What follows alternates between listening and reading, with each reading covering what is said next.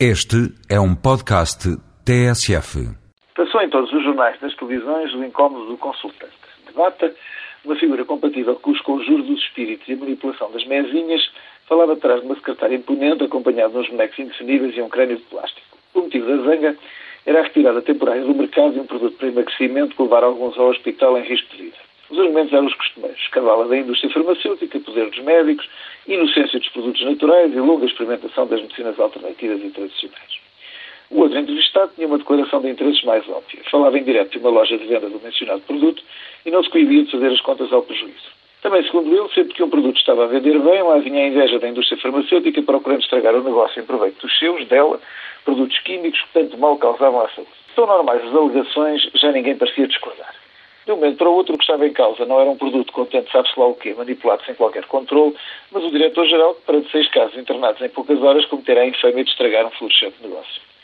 As alegações às ameaças de retaliação em tribunal foi um pequeno passo perante a compreensão do público em geral que toma com fervor o partido do que se arma é vítima e por sistema desconfia da autoridade.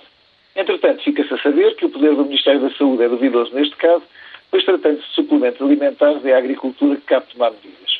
Apesar do relatório do Infarmed, que presumiu algumas relações de causa e efeito entre a utilização e a toxicidade hepática e reações graves de alergia verificadas, pouco tempo depois lá o temos de novo nos escaparates, pronto para substituir os pastéis de nata neste aproximar do verão e dos seus incómodos exibicionismos.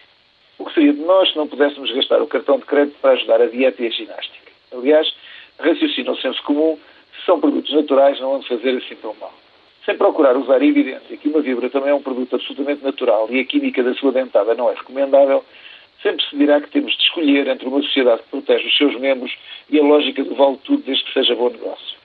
Ou bem que temos um Ministério da Saúde a quem se atribuem todas as funções de regulação sobre produtos com fins de saúde interferem nesta, ou estamos a tapar o sol com a peneira e a fazer de conta que protegemos o cidadão enquanto o deixamos a de qualquer marketing bem conseguido.